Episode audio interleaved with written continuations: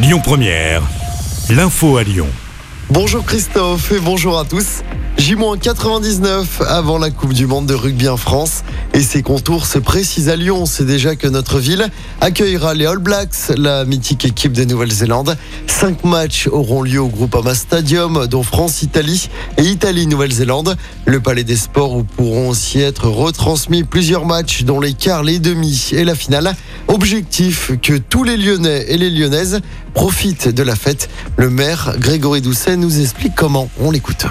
D'abord, en premier lieu, faire en sorte que cette Coupe du Monde soit la plus inclusive possible. L'accessibilité euh, des lieux des rencontres, bien sûr, mais aussi des, lieux d'animation, très importante.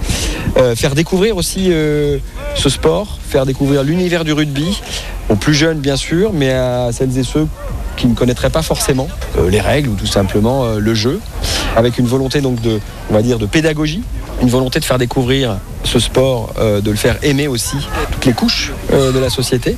Et euh, on veut faire en sorte que eh des places puissent être aussi accessibles. Donc nous, par exemple, à la ville de Lyon, on a acheté une, partie, des billets qu'on va pouvoir redistribuer pour faire en sorte ben, que des personnes qui n'auraient pas les moyens nécessairement de s'acheter un billet pour un match puissent quand même aller voir des matchs. Et je rappelle que la Coupe du Monde de rugby en France se déroule du 8 septembre au 28 octobre. Dans l'actualité, on reparle de la fusion entre Oulin et Pierre Bénite. L'opposition oulinoise a décidé d'organiser un référendum populaire sur la question. Annonce faite hier soir lors d'une réunion publique en présence de Bruno Bernard, le président de la métropole. Le référendum aura lieu le samedi 14 octobre. Les suites de l'agression au couteau d'un infirmier à Vénissieux, c'était à la fin du mois de mars. Il avait été agressé par une habitante d'un immeuble et par son compagnon alors qu'il se rendait chez une personne âgée. Selon le progrès, le procès du couple aura lieu le 25 septembre prochain. Des mesures sur la petite enfance vont être annoncées aujourd'hui par Elisabeth Borne, la première ministre, un sujet qui fait partie hein, de sa feuille de route. Des 100 jours, 100 000 places d'accueil de plus promises d'ici la fin du quinquennat, 100 000 autres d'ici 2030. Et puis une nouveauté, vous pouvez désormais résilier un contrat d'assurance très facilement sur Internet. Les professionnels en ont désormais l'obligation.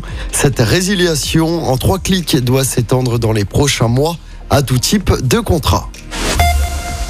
Allez, on passe au sport avec d'abord du tennis. La tuile pour Gaël Monfils à Roland Garros, le français, déclare forfait pour blessure après son exploit du premier tour. Il souffre du poignet gauche. Une triste journée hein, pour le tennis français. Hier, six joueurs français ont été éliminés, notamment notre lyonnaise Caroline Garcia. Et puis en football, le FC Séville a remporté hier soir la septième Ligue Europa de son histoire. C'était contre l'AS Rome de José Mourinho.